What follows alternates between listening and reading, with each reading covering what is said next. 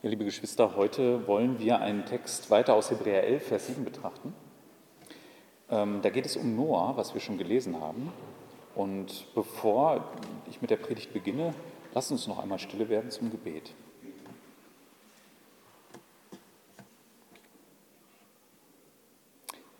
Gütiger Vater, wir danken dir dafür, dass wir eine so lange Glaubensgeschichte vor uns haben von Männern und Frauen, ja, denen du durch, in Gnade begegnet bist, die du gebraucht hast in, deiner, in deinem Heilsplan, die im Glauben Vorbilder sind für uns, an denen wir Dinge lernen dürfen. Ja, und so bitte ich dich, dass wir doch dein Wort mit Freude heute hören. Ja, das, was uns stört, da wo wir Sorge haben, bitte ich dich darum, dass, dass wir das zu dir bringen können. Du, Vater, kannst alles richten. Und in dem Vertrauen darauf wollen wir hören, was dein Wort sagt. Amen.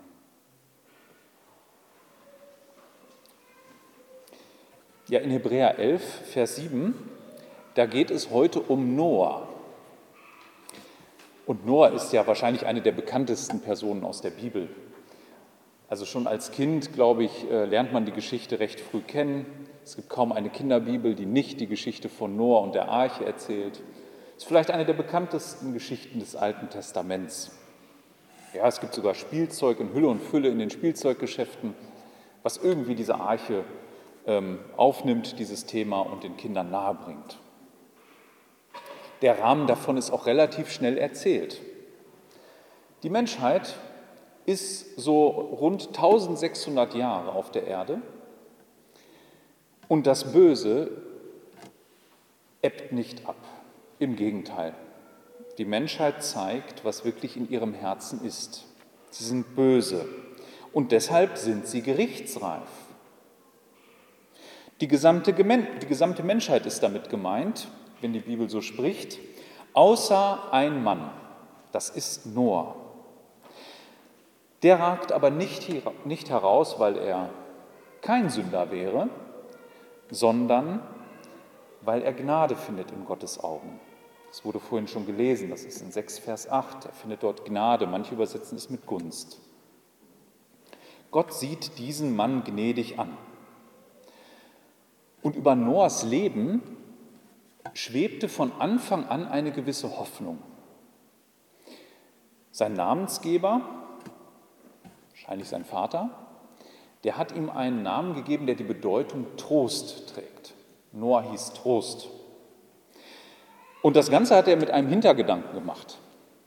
Er hat ihn so genannt, weil er mit seinem Sohn die Hoffnung hatte, dass die ganzen Flüche, die Gott den Menschen auferlegt hatte, nachdem sie aus dem Paradies kamen, ja, dass die weggenommen oder zumindest erleichtert würden. Das war die Hoffnung, die über Noahs Leben von Anfang an schwebte und mit diesem Namen zum Ausdruck kam. Vielleicht äh, liegt es daran, dass Noah der Zehnte ist dieser Generationenfolge. Man dachte, naja, jetzt ist vielleicht der Wendepunkt der Menschheitsgeschichte gekommen. Aber, wie wir wissen und auch aus dem Text nehmen können, ist es nicht der Wendepunkt. Noah macht den Fluch nicht rückgängig und er macht es auch nicht leichter. Ja, und das, was ihn qualifiziert dazu, ist, wie schon gesagt, Gottes Gnade. Aus diesem Grund, allein weil Gott gnädig ist, lässt er eine Familie übrig und sucht sich einen Mann. Ja, und unser Text in Hebräer 11, Vers 7, der schaut sich diesen Mann genau an. Und zwar schaut er sich drei Aspekte im Glauben dieses Mannes an. Ich lese einmal Kapitel 11, Vers 7 in Hebräer. Da steht, durch Glauben baute Noah, als er eine göttliche Weisung über das, was noch nicht zu sehen war, empfangen hatte, von Furcht bewegt, eine Arche zur Rettung seines Hauses. Durch den Glauben verurteilte er die Welt und wurde Erbe der Gerechtigkeit, die nach dem Glauben ist. Ja, diese drei Punkte wollen wir uns anschauen. Das erste ist ähm, in Vers 7 im ersten Satz zu finden. Und das kann man so sagen, durch Glauben. Glauben kommt aus dem Wort und zeigt seine Frucht im Handeln. Das sehen wir bei Noah. Ja, in unserem Text zeigt sich, dass, dass der Glaube nicht einfach so ähm, von uns Menschen ausgeht. Einige haben ja die Vorstellung, dass ein Mensch irgendwie so aus seinem Herzen Glauben hervorbringen kann und dass das so ein Produkt unserer eigenen Vorstellung wäre. Die Bibel sieht das aber nirgendwo so. Glaube fällt nicht einfach vom Himmel, sondern Gott wendet sich mit seinem Wort einem Menschen zu und dann entsteht Glaube. Das ist ein relativ einfaches Prinzip, das in Römer 10, Vers 17 wie eine Formel uns vorgestellt wird. In Römer 10, Vers 17 steht nämlich, so kommt der Glaube aus der Predigt, die Predigt aber durch das Wort Christi. Also das ist eine ganz einfache Kette. Da ist das Wort Gottes, das wird verkündet und daraus wächst Glaube. Zu Noahs Zeiten gab es keinen Verkündiger dazwischen. Gott hat sich direkt an ihn gewandt. Er hat etwas offenbart. Und Noah, da ja aus diesem Wort wuchs dann der Glaube. Ja, zur Zeit Noahs gab es eben noch keine vorliegende Bibel und keinen Prediger. Aber ohne dass Gott sich ihm offenbart hätte und ihm einen Auftrag gegeben hätte, wäre Noah nie auf die Idee gekommen, Gott irgendetwas zu glauben. Also dieses Grundprinzip, das müssen wir uns einprägen. Immer dann, wenn Gottes Wort zu einem Menschen kommt, im Alten Testament auch, bei den Glaubenshelden, dann antwortet er mit Glauben. Das kann man ganz einfach äh, nachweisen. Abraham. Ähm, zu dem kam Gott mit einer Verheißung. Und Abraham hat darauf mit Glauben reagiert. Ohne, diese, ohne dieses Wort Gottes wäre er nie auf die Idee gekommen, seine Familie, seine Heimat zu verlassen. Gottes Wort stand da am Anfang. Das gleiche gilt bei Mose. Mose wurde von Gott berufen. Gott offenbarte sich ihm durch ein Wort im Dornbusch und er gab ihm eine Botschaft. Und daraufhin reagierte Mose mit Glauben. Und auch David. David hätte niemals geglaubt, König zu sein, hätte Gott nicht so zu ihm gesprochen. Damit zeigt sich auch, dass der Glaube sich immer an Gottes Wort orientiert. Er hält sich daran fest. Und daran orientiert er sich. Ja, heute haben wir Gottes Wort in Form der Bibel. Und wenn die heute gepredigt wird, auch dann wirkt die Glauben, ohne dass Gottes Wort in der Welt verkündet wird. Dass Menschen damit in Berührung kommen, finden wir keinen Glauben. Das ist ein allgemeines Prinzip, das sagte ich schon. Und dieses Prinzip können wir jetzt noch erweitern. Nämlich in, in unserem Text, in Hebräer 11, Vers 7, da gibt es noch etwas, was dem hinzugefügt wird. Glaube kommt also aus dem Wort, aus der Verkündigung. Und jetzt bewirkt sie, bewirkt dieser Glaube dann das richtige Tun. Also man könnte sagen, Formel Wort, Verkündigung, dann kommt der Glaube und dieser Glaube, der bewegt zum richtigen Handeln. Wer glaubt, dass Gottes Wort nicht auf unser Handeln abzielt, der hat Gottes Wort nicht verstanden. Gott möchte uns zum richtigen Handeln in seiner Welt bewegen und auch ihm gegenüber. Glaube bleibt nicht tatenlos und schaut nicht einfach zu, was so um einen herum geschieht und freut sich über sich selbst. Nein, durch das Handeln verleiht er sich Ausdruck, das, dem, was er glaubt. Also Gott ruft uns ja in seinem Wort auf, ihn zu lieben und unsere Mitmenschen. Und das drückt sich dann in unserem Handeln aus. Natürlich scheitern wir dabei. Wir alle. Wir bleiben Sünder. Und dann stellt sich manchmal die Frage, woran liegt denn das?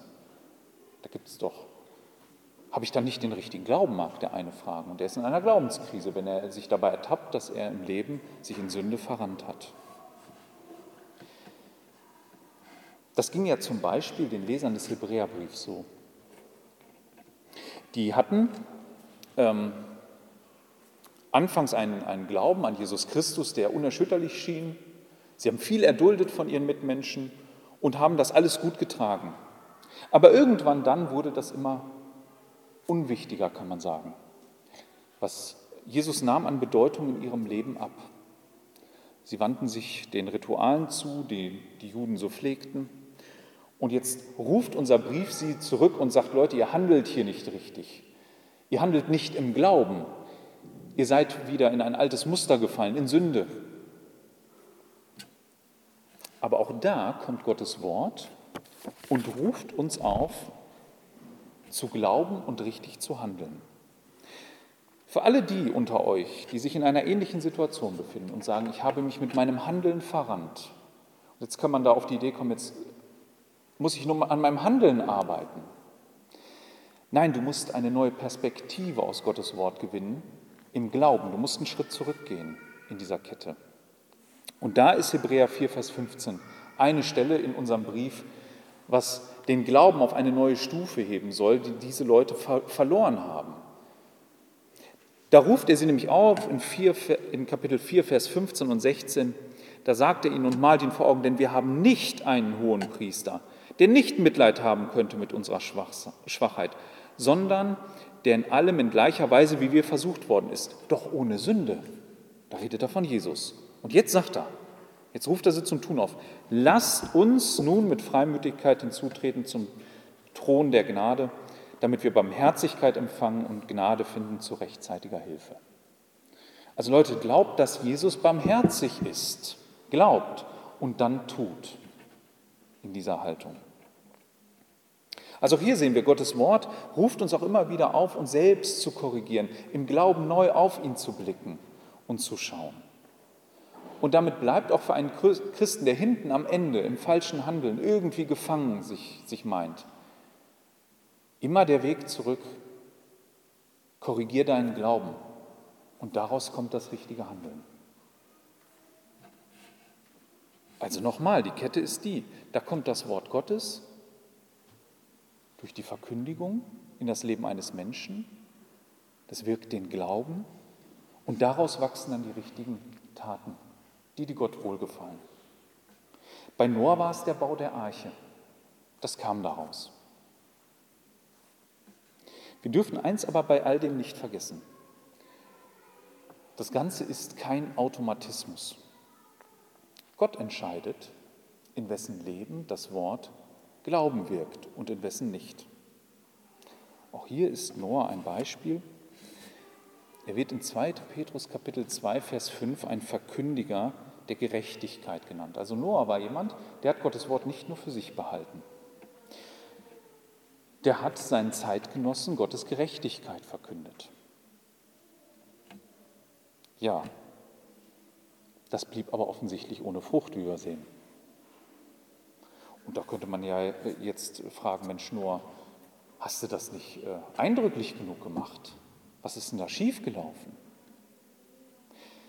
Also wenn jemand glaubt, automatisch müssten Christen ähm, oder müsste Glauben hervorkommen, da wo Gottes Wort gepredigt wird, der übersieht den Punkt, dass Gott souverän entscheidet, bei wem das passiert.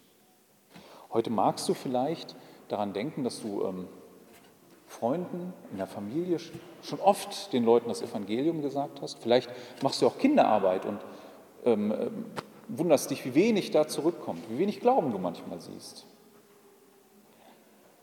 Und da kann es natürlich daran liegen, das ist nicht ausgeschlossen, dass man nicht die richtige Botschaft sagt. Das kann sein.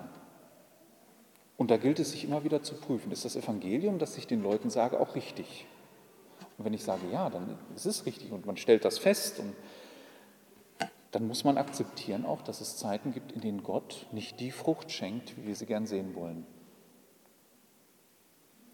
Es ist Gott überlassen, wer wo wann glaubt. Unsere Aufgabe ist es, das Wort zu verkündigen.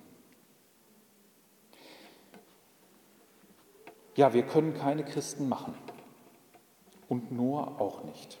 Aber das, was wir sehen, ist, und da ist Noah so jemand, den Gottes Wort im Leben voll trifft, der daran glaubt und danach handelt. Solche Leute gilt es dann in der Gemeinde, ja, mit denen Gemeinschaft zu suchen und sich daran zu erfreuen, dass Gott das heute immer noch tut.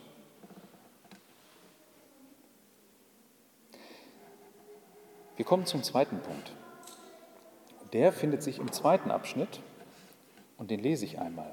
Durch den Glauben verurteilte er, also Noah, die Welt bis dahin. Noah war durch sein Glauben und durch sein Handeln ganz anders als seine Mitmenschen damals. Wahrscheinlich haben sie ihn sogar dafür belächelt, für das, was er da so tat. Also man muss sich das so vorstellen, er baut da einen gigantischen Kasten in einer Gegend, wo die Leute noch nicht mal wahrscheinlich was von einer Flut gehört haben. Die wussten gar nicht, wovon dieser Mann redet. Das kannten die gar nicht. Und jetzt baut er dort so einen riesengroßen Kasten und nur um ein Gefühl dafür zu bekommen. Bis vor 100 Jahren gab es nicht mal ein Schiff, das nur annähernd so groß war. Die Titanic war das erste Schiff, das, das etwas größer war. Es war gigantisch, was er dort baute.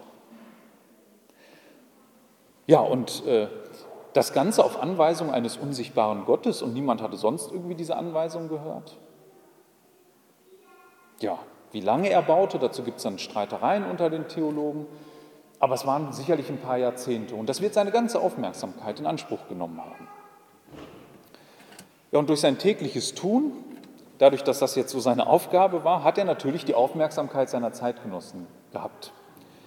Ja, und wie erklärt man denen das? Ja, man kann denen nur sagen, hier kommt das Gericht. Und das Gericht kommt in Form von etwas, was das habt ihr noch nie gesehen. Und die einzige Rettung ist das, was ich hier baue. Ja, das ist, äh, das ist ein Glauben, den Noah hier zum Ausdruck brachte, der natürlich das, äh, den, bei den Leuten, die es nicht glauben, Kopfschütteln, Spott, Hohn, was auch immer hervorruft aber auf keinen Fall Zustimmung. Wir sehen nicht, dass irgendwer sich angeschlossen hätte und hätte gesagt, nur, ich bin dabei. Also, wenn du mich brauchst, sag Bescheid, ich baue mit. Ich glaube das. Nein, die haben sich in ihrem gottlosen Treiben überhaupt nicht beirren lassen. Die haben weitergemacht. Die haben sich davon überhaupt nicht irritieren lassen, dass Mose im Glauben so gehandelt hat. Ja, und da ist es nicht verwunderlich, dass dieser Glaube herausragt und dadurch, dass der so herausragt, man jetzt einen Vergleich hat zu den Mitmenschen. Und das ist wahrscheinlich das, was dieser Text hier vor Augen hat in Hebräer. Noahs äh, Glaube ist wie ein gerader Stock, den man anlegt, um zu zeigen, dass die Mitmenschen krumm sind in ihrem Glauben, verbogen. Und dadurch verurteilt er sie als nicht brauchbar. Weil Noah direkt an Gottes Gericht beteiligt ist im Alten Testament, ordnet der Autor vom Hebräerbrief ihm diese Rolle zu. Aber wir kommen noch darauf. Eigentlich ist das etwas, was unser aller Glaube auch tut. Das, was Noah also tat, mal mit einem anderen Bild gesprochen, nicht mit diesem Stock, ist, er bringt Licht in diese dunkle Welt und dadurch wird deutlich, wie dunkel es eigentlich wirklich war und ist. Er ist ein Kontrast durch den jetzt hervorkommt, die Welt ist vollkommen gerichtsreif. Sie haben sich so weit von Gott und seinen Maßstäben entfernt, dass sie sich nicht mal davon beirren lassen, wenn jemand ihnen klar sagt, dass das Ende gekommen ist. Da ist Noah eben nicht der Einzige in der Bibel. Bei Christus wird dieser Aspekt am deutlichsten. Ähm, er selbst ist das hellste Licht, das hier in diese Welt kam. Und so hell schien, dass man erst gesehen hat, wie böse die, die Menschheit eigentlich ist. Die hat es nämlich nicht ertragen, so jemand wie Jesus in ihrer Mitte zu haben. Das hat keiner ertragen. Also wäre Jesus nicht so nachsichtig, wir lesen das gerade in der Bibelstunde, mit seinen Jüngern gewesen und hätte Gott ihnen das nicht geschenkt, die wären weg gewesen. Der wäre immer alleine gewesen. Immer alleine gegangen.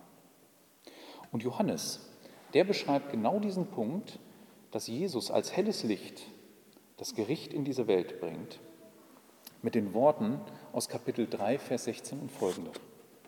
Da sagt er nämlich, denn so hat Gott die Welt geliebt, dass er seinen einzigen Sohn gab, damit jeder, der an ihn glaubt, nicht verloren geht, sondern ewiges Leben hat. Und jetzt kommt Jesu Auftrag. Denn Gott hat seinen Sohn nicht in die Welt gesandt, dass er die Welt richte, sondern dass die Welt durch ihn gerettet wird. Also Gott hatte vor, die zu retten. Aber, gleich kommt's, wer an ihn glaubt, wird nicht gerichtet, wer aber nicht glaubt, ist schon gerichtet, weil er nicht geglaubt hat an den Namen des einzigen Sohnes Gottes.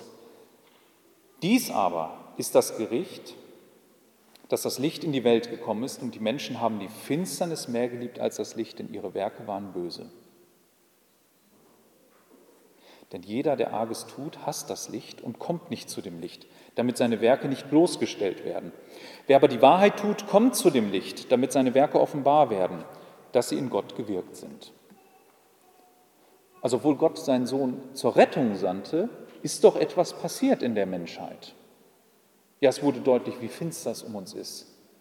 Und dadurch sind wir gerichtsreif geworden. Allesamt.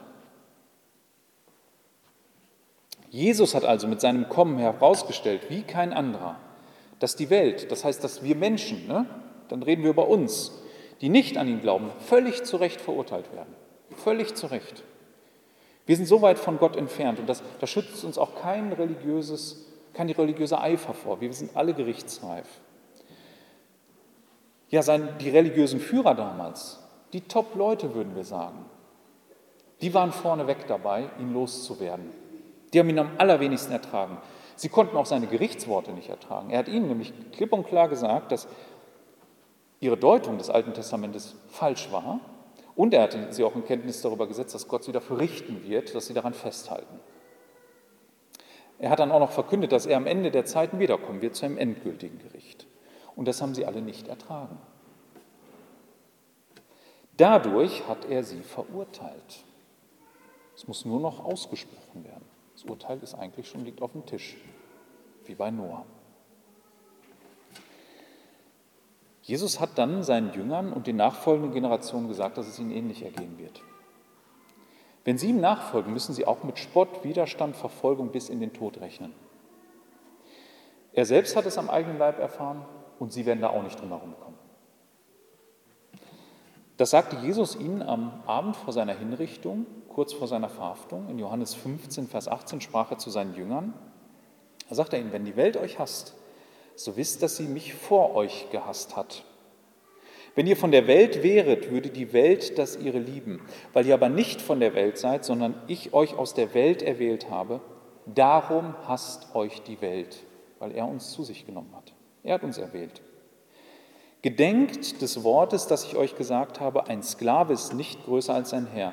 Wenn sie mich verfolgt haben, werden sie auch euch verfolgen. Wenn sie meine Worte gehalten haben, werden sie auch das eure halten. Aber dies alles werden sie euch tun um meines Namens willen, weil sie den nicht kennen, der mich gesandt hat. Und genau das erfuhren auch seine Jünger. Die Männer, die da mit ihm noch am Tisch saßen, Judas war draußen, von denen sind die meisten eines gewaltsamen Todes gestorben und sind nicht besonders alt geworden. Sie mussten den ganzen Zorn der Welt spüren. Und darin haben sie die Welt verurteilt. Auch die Leser des Hebräerbriefs, die mussten am Anfang ihres Glaubens das Gleiche erleben. Spott und Widerstand, ja, bis hin zur Verfolgung, Wegnahme von Besitz. Ihre Mitmenschen lehnten den Glauben an Jesus Christus ab, haben ihn belächelt, haben sie dafür ausgeschlossen. Sie hielten an ihren jüdischen Traditionen fest, die Mitmenschen, und dafür waren sie dann nicht mehr gesellschaftsfähig, weil sie es nicht mehr taten. Ja, das, wär, das mussten dann auch die Christen in den nachfolgenden Generationen, die keine Briefe mehr hatten, weil die Apostel tot waren. Auch die mussten das erdulden. Ähm, Im ersten Jahrhundert wurden Christen aus verschiedensten Gründen Außenseiter. Also die, die ähm, Empfänger des Hebräerbriefs, eben weil sie nicht mehr bei den jüdischen Traditionen mitmachten. Aber es gab auch die, die im Römischen Reich deshalb negativ auffielen, weil sie Christus nicht einfach irgendwie da zu den anderen Göttern einordnen ließen und anerkannten, dass Jesus irgendwie auf einer Stufe mit denen wäre und auch dem Kaiser nicht die Ehre darbrachten, die er von ihnen erwartete, nämlich eine Gottgleiche, sondern sagten, nee, wir beten nur Jesus an. Deshalb wurden sie verfolgt.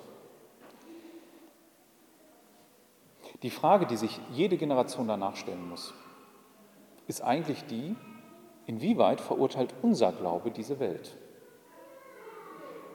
Woran stoßen die Leute sich, wenn sie unseren Glauben sehen? Das wird nämlich das Schlachtfeld sein, auf dem sich unser Glaube bewähren muss. Also von uns fordert ja kein Kaiser mehr, dass wir ihn anbeten. Ja? Ähm, der, der sitzt da nicht in, in, in Berlin oder Rom und sagt, du musst mich anbeten. Oder Christus in die anderen Götter einreihen. Aber wo genau findet jetzt dieser Kampf statt? Was genau kennzeichnet unseren Glauben in der Form, dass wir dadurch die Welt verurteilen, weil sie es ablehnt? Das war vor 70 Jahren noch relativ einfach zu beantworten. Und ich glaube, wir sind in einer Zeitenwende. Also wenn man so in der Nachkriegsgeschichte guckt und auch davor, dann waren die Christen in der Regel der Welt ein Anstoß, weil sie die Moral viel zu hoch hielten. Die Ansprüche, die die Christen hatten an das Leben durch Gottes Wort, da haben die Leute denen zwar äußerlich vielleicht zugestimmt, ja, Ehe ist schützenswert, es ist gut, was ihr da macht, nicht stehlen und all das, aber in Wahrheit seid ihr da ein bisschen zu hoch. Darüber hätte nur keiner wirklich äh, gesprochen, hätte gesagt, ich erfülle das nicht, das hat man unter den Teppich gekehrt. Man hat weiterhin so eine bürgerliche Fassade gewahrt, brav mitgemacht. Aber die Christen waren dann doch immer hinter vorgehaltener Hand die, ach, die sind viel zu gut, über die wurde getuschelt. Heute sieht das anders aus. Heute sind wir zum ersten Mal wahrscheinlich in der Geschichte die Bösen. Ich will euch auch sagen, warum. Die haben in den letzten Jahrzehnten gab es so eine Art Wettbieten um die Moral. Wer ist moralisch besser? Alle möglichen Themen wurden auf ein paar wenige Schlagworte reduziert. Toleranz und Freiheit sind so zwei große Schlagworte. Und dann gab es eine Art Wettstreit. Wer ist toleranter und wer schafft mehr Freiheit? Und da kommen dann solche Sachen dabei raus, dass die Leute in allen Lebensbereichen eine neue Moral entwickelt haben, völlig losgelöst von der Bibel, sondern nur an diesen Schlagworten. Da meint man mit Toleranz eine Ehe für alle. Da meint man mit Freiheit das, was man unter Gender Mainstreaming nennt und diesen Dingen. Und in allen Lebensbereichen setzt sich diese Dinge durch. Und jetzt stehen wir Christen auf einmal daneben und sind nicht mehr die, die die höchste Moral haben, sondern auf die die Leute sagen, du bist aber ziemlich weit zurück. Du bist ein böser Mensch.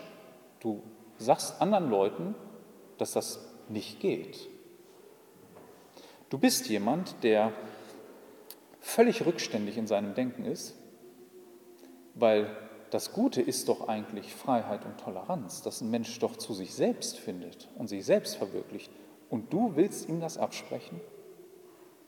Du willst einer Frau nicht zugestehen, dass sie über ihren eigenen Körper verfügt? Was bist du doch böse? Und so stehen wir da mit unserem Glauben im 21. Jahrhundert und müssen uns auf einmal erklären, warum wir die Bösen sind. Und das war vorher in der Kirchengeschichte in der Regel nicht der Fall. Da hatten die Christen eher die hohe Moral und sagten, du gereist nicht an Gottes Maßstäbe. Heute sagen die Leute, Gottes Maßstäbe sind viel zu niedrig in unseren Augen. Viel zu niedrig. Gott engt ein und Gott macht die Dinge falsch.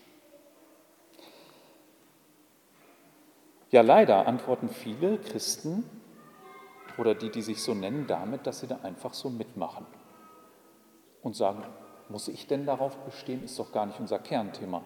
Lasst uns mal nur beim Evangelium bleiben und über alles Weitere nicht sprechen. Aber dass da ein Zusammenhang ist zwischen dem Glauben an das Evangelium und dem richtigen Handeln, das wird dann geleugnet.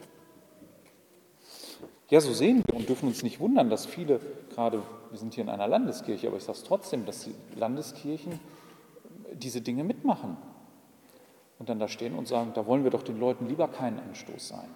Wollen doch nicht die Bösen sein, sondern die Guten. Und auf einmal sind sie oft sogar der Vorreiter in diesen Fragen und öffnen Tür und Tor für sowas. Aber wir sind dazu berufen, in dieser Welt ein Anstoß zu sein. Und wie Noah wird Gott, ja, sieht Gott das, das Böse in dieser Welt und wir dürfen uns davon nicht mitreißen lassen. Auch durch einen echten Glauben heute wird, verurteilen wir die Welt. Wir sagen ihr, dass sie böse ist und gerichtsreif. An dieser Stelle müssen wir treu sein, wie ein Noah, der nicht das mitmachte, was seine bösen Zeitgenossen tat, sondern es erduldete, anders zu sein. Oder wie Christus, der sich nicht der Hypermoral und den ganzen Geboten der Pharisäer beugte, sondern, und dafür auch einen zweifelhaften Ruf in Kauf nahm, sich mit Sündern einzulassen und mit ihnen an einem Tisch zu sitzen. Ja, die Leute heute, die Moralapostel unserer Zeit, ja, sie versuchen den Menschen von allen Zwängen zu befreien und in Wahrheit versklaven sie nur unter die Sünde, so wie die Bibel es beschreibt. Das ist das Resultat. Und davor müssen wir sie weiter warnen. Und wir dürfen uns davon nicht mitreißen lassen. Die Welt offenbart eben an uns Gläubigen, an der Reaktion auf uns, wie gottlos sie ist und wie gottlos sie handelt. Letzten Endes wird die Welt eben auch durch unseren Glauben verurteilt und kann an uns sehen, wie weit sie von Gott weg ist. Ich komme zum dritten und letzten. Das ist auch im letzten Abschnitt und es ist, wenn man das verbindet, der Anfang durch den Glauben, also der Anfang des zweiten Abschnitts, durch den Glauben ähm, verurteilte er die Welt und dann kommt dieser Nachsatz und wurde Erbe der Gerechtigkeit, also durch den Glauben wurde Erbe der Gerechtigkeit, die nach dem Glauben ist. Ja, Noah sehen wir etwas, was alle Glaubenshelden auszeichnet, die man in Hebräer findet. Sie werden gerecht vor Gott und das ist nicht der einzige, der so genannt wird. Dabei ist Noah kein Unschuldslamm in dem Sinne. Er ist ein Sünder. Also wenn wir nach der Flut weiterlesen, dann, die, dann kommen die Geschichten, die man wenig über Noah weiß. Der pflanzt sich in Weinberg, da betrinkt er sich, verhält sich völlig ungebührlich und verflucht seinen Enkel. Das ist nicht gerade ein gutes Verhalten, würden wir sagen. Das ist nicht gerade das, was einen, einen Menschen doch auszeichnen sollte, der in Gottes Gerechtigkeit lebt. Und dennoch revidiert die Bibel dieses Urteil nicht. Er ist ein Erbe der Gerechtigkeit durch den Glauben. Und das sind sie alle im Alten Testament, nämlich die Erben der Gerechtigkeit durch den Glauben. Also wenn wir das Alte Testament mal durchgehen, ähm, dann kann man bei jeder Person, die uns dort begegnet und die in irgendeiner Weise in Gottes Heilsgeschichte eine Rolle spielt und wo wir sagen, Gott, das ist aber ein Glaubensmann oder eine Glaubensfrau, finden wir Dinge, die Sünde sind. Und das ist auch gar keine Kunst, da muss man gar nicht lange bohren, die Bibel verschweigt die gar nicht. Die Bibel macht da gar kein Geheimnis daraus, dass wir es hier mit Ehebrechern, Mördern, Lügnern und Feiglingen zu tun haben. So kann man die alle auch bezeichnen. Aber Hebräer 11 ist voll von diesen Leuten, von diesen Sündern, die aber ein gutes Zeugnis erhalten haben durch den Glauben. Das, was sie kennzeichnet, ist nämlich am Ende ihr Glaube. Diese Männer und Frauen führen uns vor Augen, dass nicht die guten Werke es sind, die gegen die Sünde aufgewogen werden, sondern es gibt nur eins, was auf die Waagschale geworfen wird. Das ist der Glaube. Und wenn der da ist, hebelt er die Sünde auf, aus. Er wiegt viel, viel schwerer, könnte man sagen, wenn man so ein Gewicht herstellen will. Ist viel, viel gewichtiger. Da fällt die Sünde dann nicht mehr ins Gewicht bei dem, der glaubt. Ja, das hat einen einfachen Grund, dass Gott sich den Glauben aussucht und auf dieser Basis ein Noah ein David, ein Abraham, ein Mose und so weiter gerecht spricht und auch uns. Er hat sich dazu entschieden, dass er nämlich nur die rechtfertigt, die sich voll und ganz auf seine Verheißungen und auf das Opfer seines Sohnes verlassen. Und das kann man auch schon bei Noah sehen, dass der das tat. Noah tat das auf eine ziemlich interessante und eindrucksvolle Art und Weise. Im Kapitel 7 in 1. Mose bekommt er nämlich eine Zusatzanweisung, dass er nämlich noch reine Tiere mitnehmen soll in die Arche, ohne dass Gott ihm am Ende sagt, warum. Er sollte sie einfach mitnehmen, und zwar sieben Pärchen, ne? also je ein Männchen, ein Weibchen, von den reinen Tieren. Als dann die Flut vorbei war, das Gericht abklang, er die Erde betrat, ja, da opferte er diese Tiere im Glauben. Und warum tat er das? Hätte er sagen können, die sollen sich vielleicht schneller vermehren als die anderen. Hätte ja auch ein Grund sein können, weshalb Gott mehr von denen wollte. Nein, der, der Grund ist, den hat er verstanden, er soll sie opfern. Er hatte damals schon verstanden, dass es nicht mit einmal Gericht getan ist und dann, ach, dann fängt eine neue Menschheit an und dann wird alles toll auf der Erde und ja, mit seiner Familie, da wird Gott schon ein neues Zeitalter einläuten, in dem er nicht mehr den Menschen ins Gericht bringen muss. Nein, er hat verstanden, dass jede Generation aufs neue gerichtsreif werden würde und dass Gott den Menschen nur bestehen lassen könnte, wenn er ihn begnadigt. Und diese Gnade, die konnte Gott nicht einfach so aussprechen, so nach dem Motto, ach, dann gucke ich mir die Taten nicht mehr an, dann wäre er kein gerechter Gott.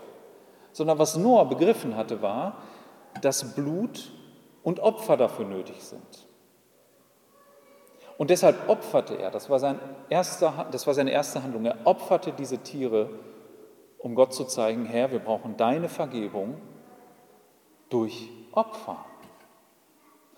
Was uns dann ja im Hebräerbrief erklärt wird, ist, dass diese Opfer niemals für sich selbst Sünde wegnehmen konnten.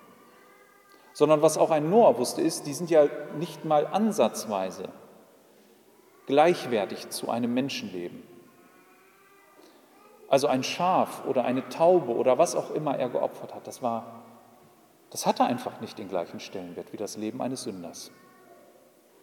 Und daher haben sie alle, alle Opfer im Alten Testament immer mit Blick darauf gebracht, dass mal ein Opfer kommt, was die Sünde ein für alle Mal wegnimmt, was in Jesus Christus dann kam. Und daraus schöpfen schon die Alten ihre Gerechtigkeit, dass sie daran glaubten, dass Gott das mal machen wird. Ja, Gott hat diesen Weg gewählt, weil es seinen Sohn am meisten verherrlicht. Da ist unser Mitspracherecht vorbei. Niemand von uns hat da einen Beitrag gebracht, auch nicht Noah. Noah hat keinen Beitrag zu seiner eigenen Gerechtigkeit gehabt. Die kam nur aus Glauben, dass er wusste, Gott rechnet ihm das irgendwann mal zu, durch das eine Opfer. Nur auf dieser Basis wusste er sich gerecht. Das ist die Gerechtigkeit, die nach dem Glauben ist. Und nicht die, die auf sich schaut und sagt, aber Herr, mein Tun ist es doch. Und so eine Gerechtigkeit auf Basis von Werten.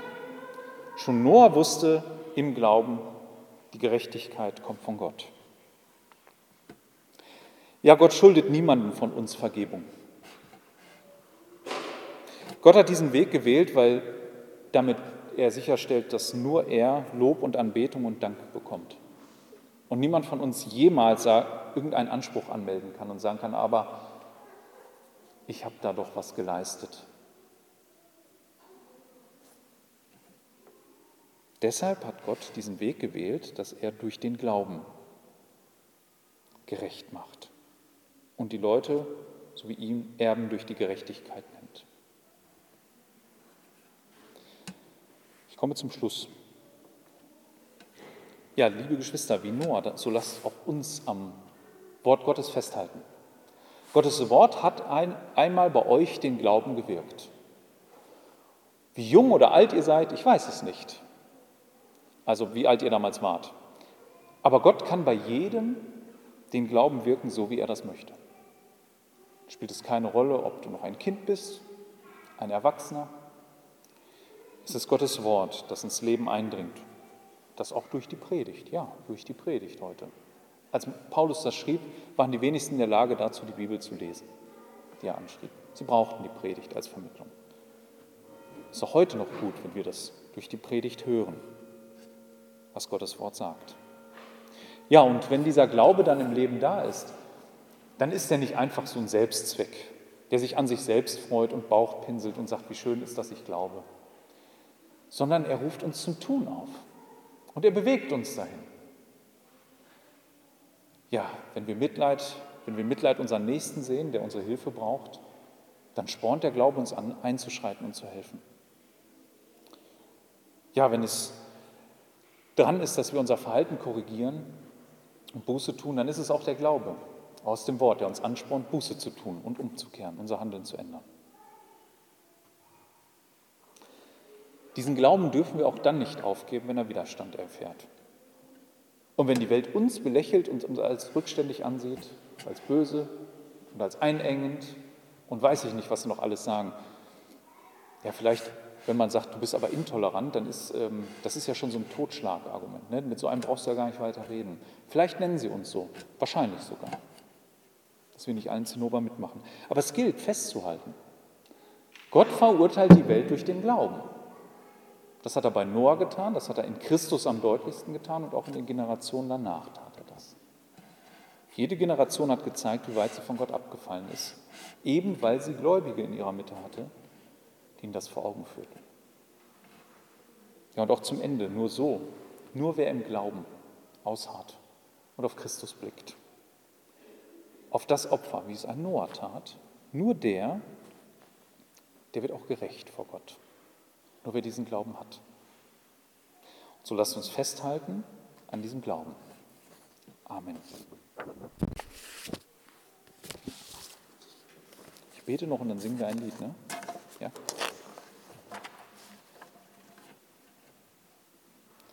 Jesus Christus, wir danken dir dafür, dass du das Licht bist, das in diese Welt kam, ja, das so klar heraus, herausgestellt hat, wie, wie finster es um uns steht.